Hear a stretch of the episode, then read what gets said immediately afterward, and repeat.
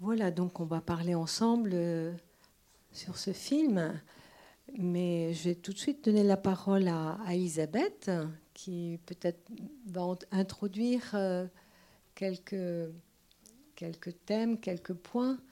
Et je vous présente également Dominique Fraboulet, que je n'ai pas présenté tout à l'heure, qui est psychanalyste à Angers, membre de l'association de la cause freudienne. Et donc, si vous voulez aussi poser des questions ou intervenir, n'hésitez pas, je vous passerai le micro. Alors, euh, bonsoir. Donc, euh, oui, pour introduire, euh, je, pouvais, je peux dire que effectivement, vraiment intéressé dans ce film, c'est comment dire qu'il enfin, il y a deux choses à distinguer vraiment. D'un côté, il y a tout le processus de création qui est montré par Stéphane Giotto d'une manière, je trouve, très précise, finement, longuement, puisque en fait euh, la danse déployée avec lumière, etc., n'apparaît qu'à la 48e minute. Donc effectivement, tout ce processus de création est très très bien montré et il est, euh, il est bizarre, le micro il marche, oui. Euh, et il est très lié à la réalité historique. Hein. elle utilise même les schémas qu'a créé Loïc Fuller. Enfin, ce sont ces vrais schémas qui sont utilisés euh, dans le film. Enfin bon, on pourra peut-être parler de tout ça. Donc tout ça est très très lié à la réalité historique. Et puis euh, il y a le, second point, moi que je trouve qu'il faudra qu'on parle ensemble euh, ce soir, c'est la question du rapport à la féminité. Où là il y a ces deux femmes qui ont un rapport, enfin donc Loïc Fuller et Isadore Radincan, qui ont un rapport à la féminité tout à fait différent qui est euh, très bien montré aussi en lien avec quelque chose qui concerne vraiment leur création artistique très différente l'une et l'autre et qui est aussi liée à la réalité euh, historique puisque les danses qu'elles font et ce qui est évoqué de la danse d'Isadora euh, est aussi bien en lien avec qui elle était. Donc tout ça, c'est fidèle à la réalité historique. Mais le second point concernant la féminité, n'est pas liée à la réalité historique. Elle ajoute de personnages, enfin, elle a romancé toute cette histoire, ce pourquoi elle a été beaucoup critiquée. Hein, euh, donc, bon, voilà, je pense que c'est ces points-là qu'elle a été. Euh, Mediapart avait titré. Euh, ah, je sais plus, lesbophobie, lesbophobie, attendez, chronique de la lesbophobie, voilà, parce qu'effectivement, euh, pas que par Mediapart, hein, d'ailleurs, j'ai relevé ce titre-là, mais il y a beaucoup de journaux qui ont critiqué ce film, qui est le premier film de cette réalisatrice dans lequel, effectivement, elle s'est beaucoup investie.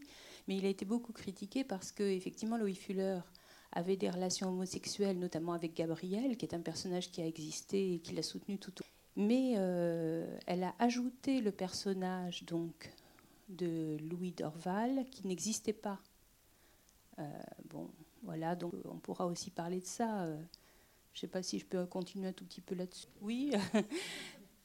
Euh, euh, elle a ajouté ce, personnage donc, qui n'existait pas en prenant ce nom d'Orval, qui est quand même le nom euh, euh, d'Orsay, pardon, pas d'Orval, euh, le comte d'Orsay, qui est un nom qui a existé par contre, hein, puisqu'il y a Alfred d'Orsay, qui est le musée d'Orsay, on lui doit beaucoup de créations, et, et puis c'était un dandy. Enfin, j'ai essayé de voir un petit peu s'il y avait des points communs entre Alfred d'Orsay et celui d'Orsay.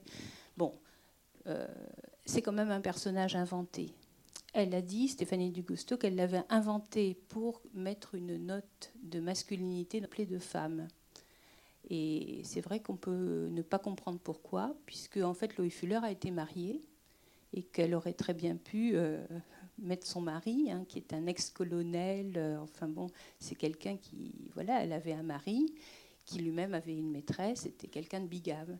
Enfin bon, donc il y avait effectivement, elle aurait pu broder quelque chose de l'ordre d'un roman là autour c'est pas ce qu'elle a choisi. Donc là, si vous voulez, euh, moi je pense qu'il euh, s'agit peut-être de considérer cette partie du film comme quelque chose de l'ordre de sa création à elle. Stéphanie Dugoscuto, en fait, elle y a mis vraiment quelque chose qui la concerne et elle a inventé quelque chose, elle a brodé euh, ce roman, ce roman-là. Voilà. Donc, oui, on peut parler aussi de la position singulière de cette jeune actrice, comment elle elle s'inflige au fond des, supplices à cet art de, la danse. Est-ce que d'évoquer quelque chose autour de ça? Je te laisse la parole. Si je réponds déjà bah, Si tu veux, sinon bah, quelqu'un. Disons que ça, ça, rejoint en fait la première partie que je voulais évoquer, qui est en fait, je pense que, euh, comment dire, euh, Loïc Fuller, en fait, euh, ne pouvait pas entrer sur scène simplement comme ça. Enfin, au départ, donc, elle voulait effectivement on peut penser qu'il y a un trait pris sur le père, puisque le père lui-même joue une sorte de scénette avec elle. Hein, il, est, là à vouloir. Euh, enfin, euh, il joue, quoi. Elle-même joue, elle, euh, elle, veut être une actrice qui parle au départ.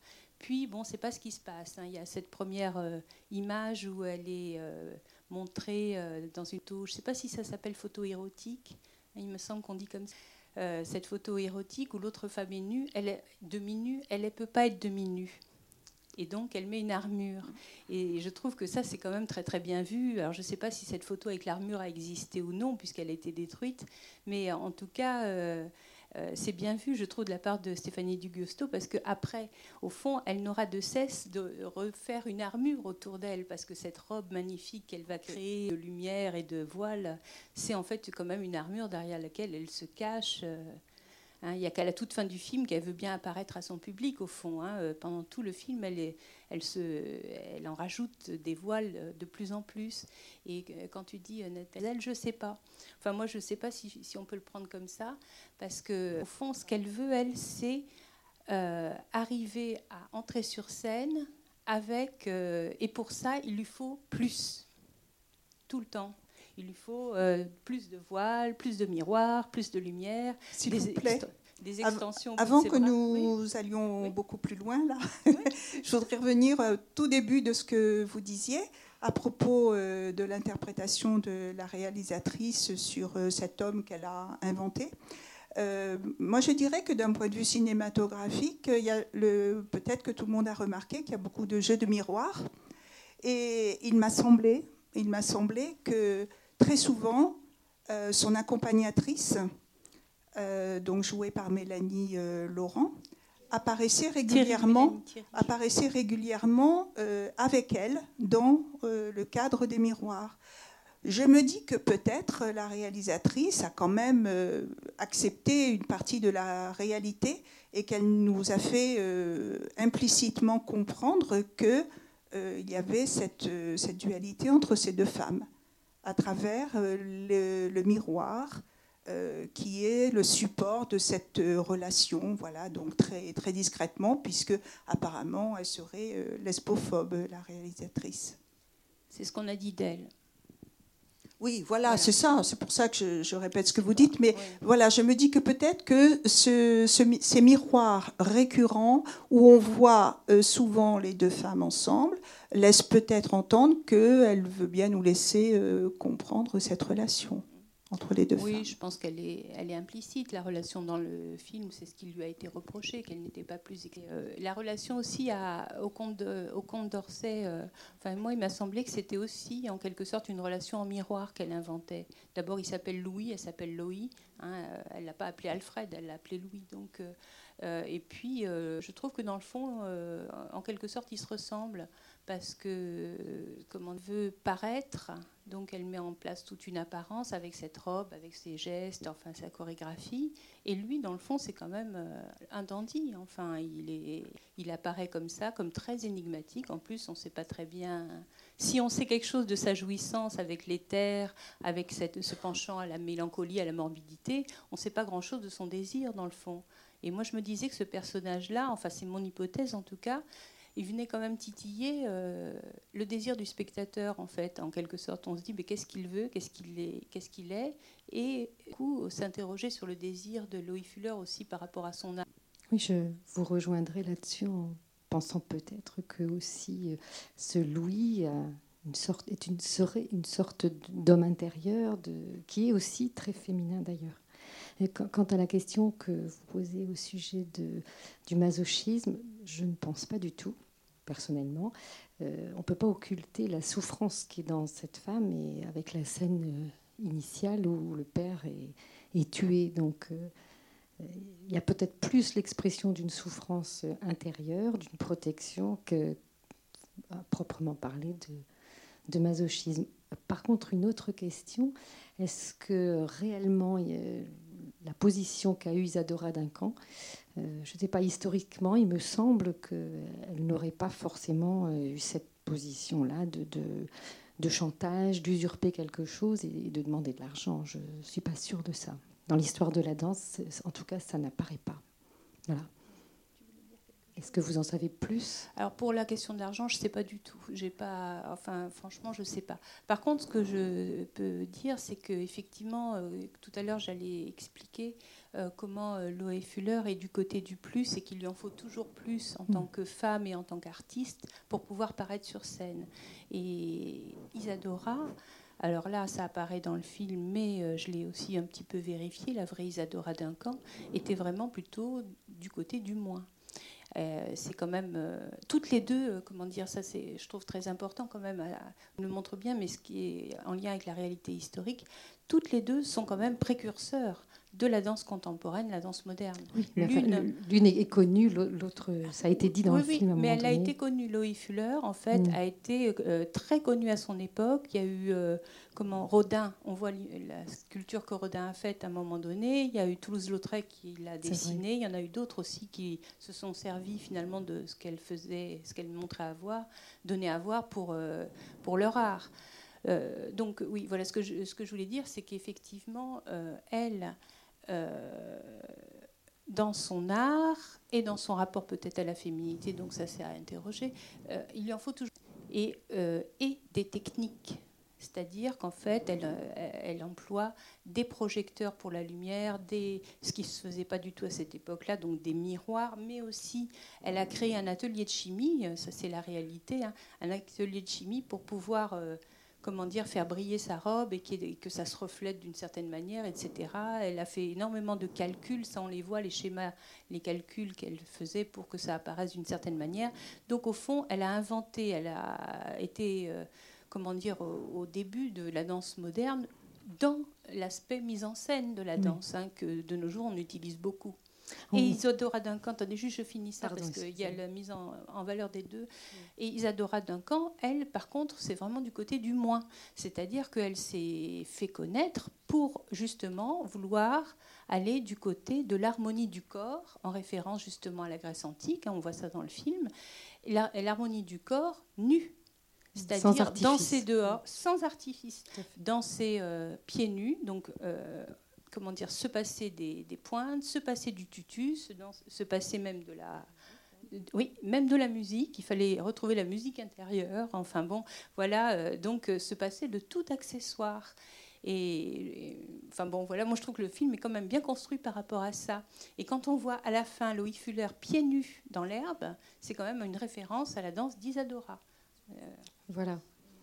On, peut dire aussi rapidement de, de, cette actrice, enfin du personnage qu'elle incarne, que c'est tout à fait l'artiste qui se sacrifie à son art, donc la création dans, l'extrême. C'est une performance. Loïc Fuller est totalement inconnu de, nous. Et justement, euh, je crois que la réalisatrice euh, a été euh, à retrouver euh, une image de Loïc Fuller qu'elle ne connaissait pas et elle a voulu euh, lui rendre justice et montrer par ce film ce qu'elle avait été comme au, départ de la, de la, danse contemporaine, hein, avant même Isadora Duncan. donc voilà, elle voulait lui rendre hommage hein, et, la, et la sortir de l'oubli. Oui, une question sur le, texte de départ qu'elle lit. Euh, il est beaucoup référence au regard. Elle n'arrête pas de dire des phrases sur le regard. Elle veut être actrice, mais tout ce qu'elle dit, et je crois que c'est un texte sur euh, Salomé et les sept voiles, et ce qu'elle lit au début, quand elle est dans la ferme, effectivement. Voilà. Euh, euh, sur Salomé. D'ailleurs, euh, tout le, film montre justement le, rapport entre la danse et la mort. Hein, voilà, oui. Puisqu'on voit donc Salomé qui a demandé la tête de Saint Jean-Baptiste à Hérode. Hein, alors qu'elle avait dansé devant lui avec ses voiles et qu'elle l'avait subjugué, il lui demande qu'est-ce que tu veux, qu'est-ce que tu veux pour toi? Et elle, c'était une enfant, et elle demande à sa mère, qui était Hérodias, Et Hérodias lui suggère de demander la, la tête de Jean-Baptiste qui avait écrit. D'accord. Et puis aussi, quand on la voit la première fois qu'elle rentre dans la maison du comte, euh, un tableau des Folies Bergères et il lui dit mais tu mm. vois c'est là où tu devrais aller mm. euh, donc aux Folies Bergères. Et à côté il y a le, tableau euh, de Salomé avec la tête de, Jean-Baptiste.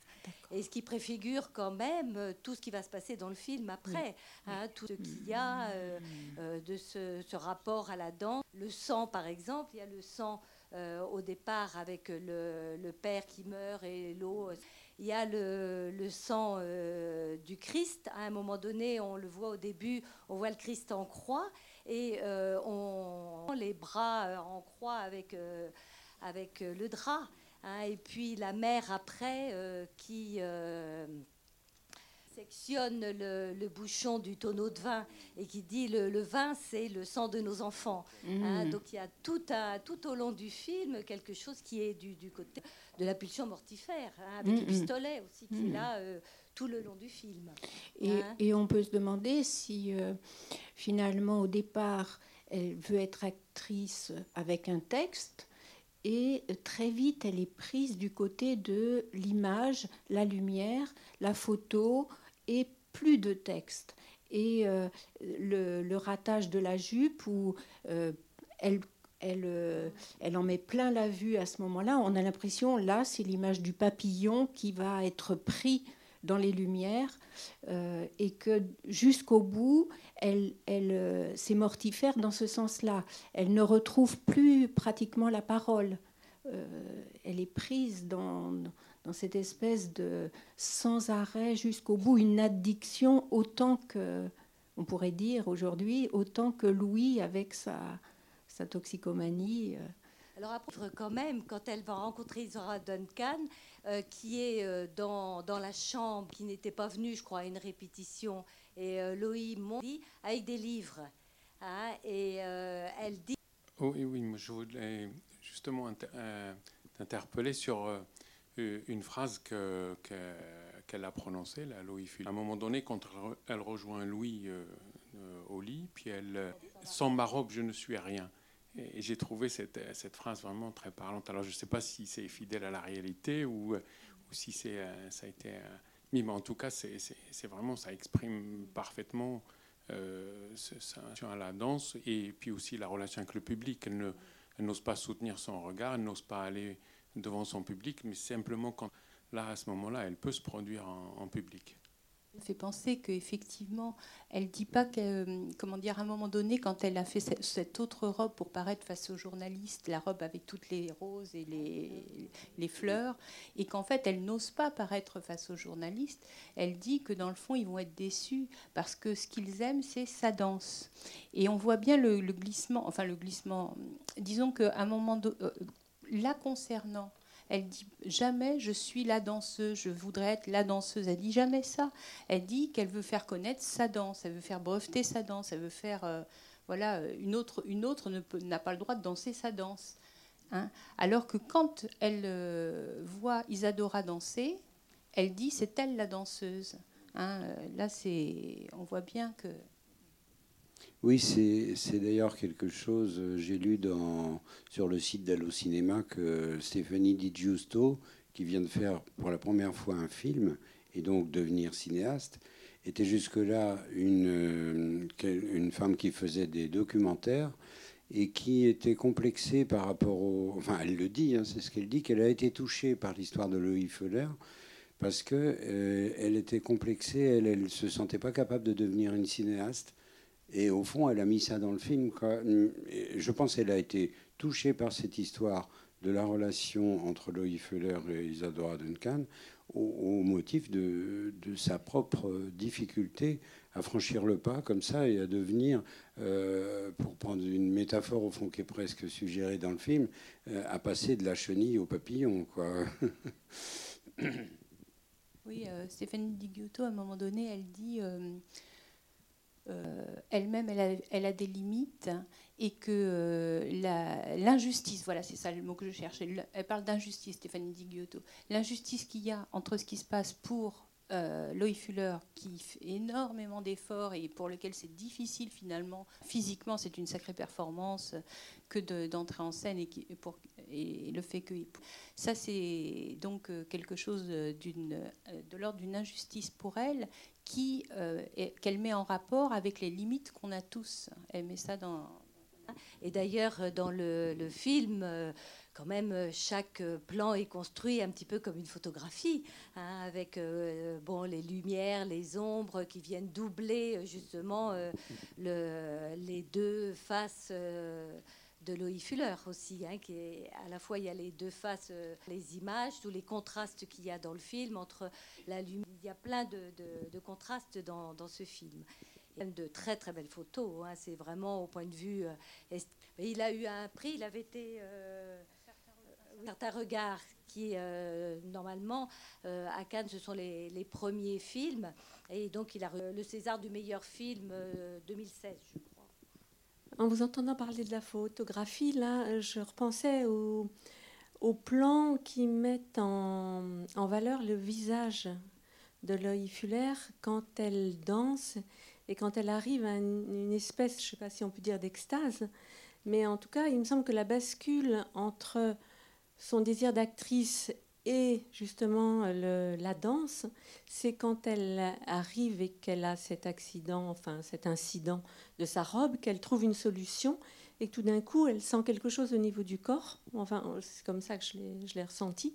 Et qu'à ce moment-là, euh, son visage s'illumine. Et tout au long du film, elle nous refilme, enfin, elle nous remonte ce moment-là quand elle, euh, quand elle arrive à ce moment, euh, je, repose la question, est-ce que c'est un moment d'extase?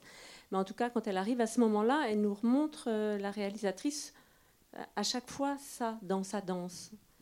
Et quand elle dit à la fin Sans ma robe, je ne suis rien, je crois qu'il faut vraiment le prendre à la lettre. C'est-à-dire qu'effectivement, sur sa robe, qui l'emmène vers ça, elle n'est plus rien.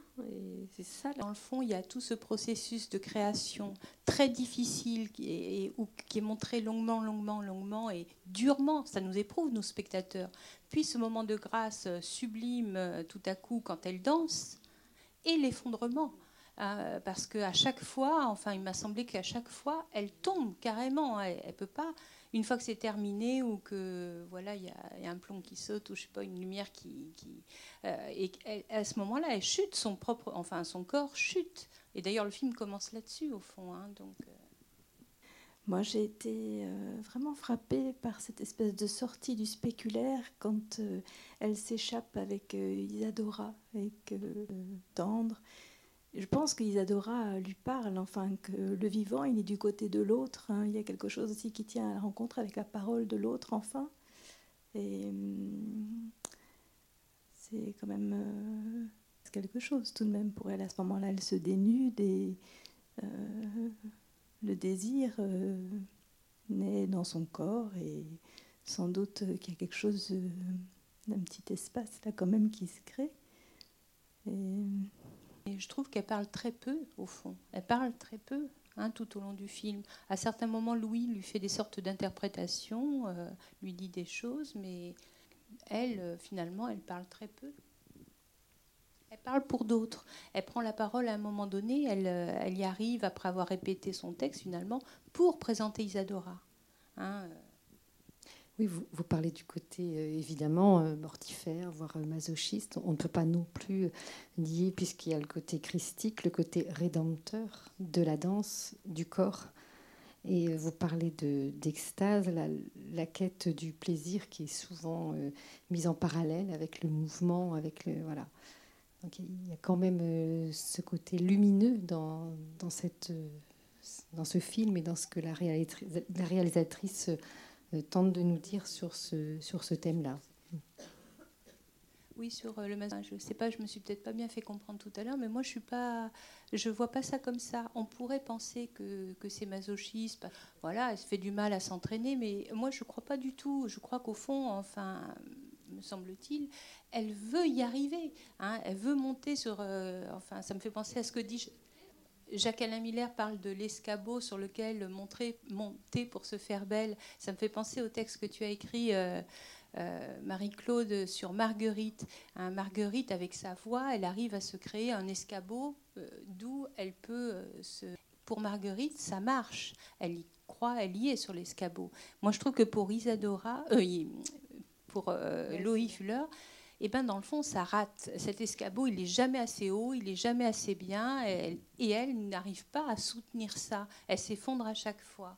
Mais de là à penser que c'est du masochisme, enfin moi j'irai pas de ce côté-là. Alors pour reprendre euh, euh, ce que vous dites, e, effectivement, euh, pour ces deux danseuses au début du siècle, donc la, danse, retrouver ces danses naturelles, c'était retrouver aussi les danses sacrées hein, qui étaient au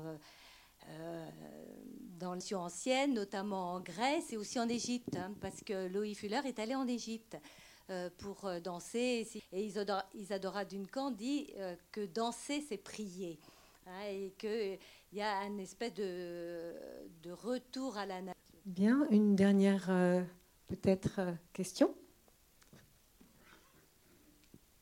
Oui, on commençait une discussion là sur extase ou, ou une jouissance prise dans le, le paraître, parce que l'extase, c'est quand même plus euh, dans un rapport à une autre jouissance, tandis que là, c'est vraiment une jouissance prise dans le, regard de l'autre. Et je me demandais euh, si le dessin du papillon qu'on voit au début, c'est vraiment quelque chose qui était euh, très important pour elle. Dès le départ, il y avait le texte, mais il y avait aussi le dessin, le papillon, et que finalement, pour elle, euh, danser de cette manière-là, qui s'est trouvée par la contingence de la robe, là, c'était quelque chose déjà qui euh, était dessiné, écrit, et qu'elle y trouvait peut-être en effet une jouissance très singulière. Peut-être. Du côté d'autre chose que euh, la jouissance d'être vue d'être regardée, d'en mettre plein la vue. Mais c'est vrai que dans le fond, elle a été, à la limite, elle aurait pu euh, une créatrice qui met en scène d'autres parce qu'elle dessinait beaucoup et comment dire et, la mise en scène avait beaucoup d'importance. Mais c'est là où je me disais, elle avait un côté, euh, vous savez, comme les savants qui se mettent eux-mêmes dans dans leur euh, capsule là, pour euh, faire des expériences sur eux-mêmes. Elle a un côté comme ça qui fait penser aux performances que font les artistes de nos jours. En fait, euh, elle ne se contente pas d'inventer quelque chose, un processus, elle s'y met. Elle, met son corps, son corps à l'épreuve de ça. je voulais un peu changer de sujet, je suis désolée. vous parliez de justement la scène entre les deux femmes, lesbophobe du film, et j'ai trouvé que justement cette relation, elle était peu malsaine parce qu'elle amène un peu à sa perte. Du coup, on peut. Oui, c'est ça. Du coup, la, relation entre les deux femmes est très mal montrée, alors que sa relation avec Gabrielle, au final, elle a vécu avec elle toute sa vie, et elles étaient. Cette relation avec Gabrielle, justement, euh, parce qu'on sait très bien que c'était sa compagne, hein, bah, et euh, dans le film, c'est justement c'est plein de délicatesse et c'est euh, suggéré. Hein, c'est dit, Gabrielle est toujours derrière elle, à à la veiller, à la soutenir. Et, c'est vrai que ça donne l'impression générale, le film, que Stéphanie Dugiotto, mais peut-être que je me trompe, hein, met l'axe sur la création artistique et sur la danse, la manière dont ça va être montré. Et les personnages autour de Loïc Fuller, finalement, euh, sont tous en lien avec sa création. Et ce qu'on voit de Gabrielle, c'est effectivement ce soutien, ce regard attentif, le fait que toujours là, qu'elle lui dit les mots qu'il faut dire, ce sera beau. Et, pour autant, euh, comment dire, euh, j'ai perdu mon fil, moi, du coup. De, toute façon, elle voulait pas que ce soit un film sur l'homosexualité. Hein. Euh, elle voulait pas de, ça. C'est que après, ce sont les critiques qui ont dit ça, mais elle, euh, c'était pas son l'intérêt. Bah, ce qu'on sait, c'est que quand même, quand est apparue euh, Isadora Duncan, elle a complètement éclipsé Loïc Fuller, qui jusque-là était très très connu et qui avait sa place vraiment, euh, qui avait une place importante. Euh, du jour au lendemain, avec l'arrivée d'Isadora Duncan, qui était beaucoup plus jeune, Isadora Duncan et Loïc Fuller avaient le même écart d'âge que Soko et Lily Rose Depp, en fait. Hein. et donc, euh, quand, la, quand la seconde est arrivée, on n'a plus entendu parler de Loïc Fuller, dont le nom même a été euh, gommé.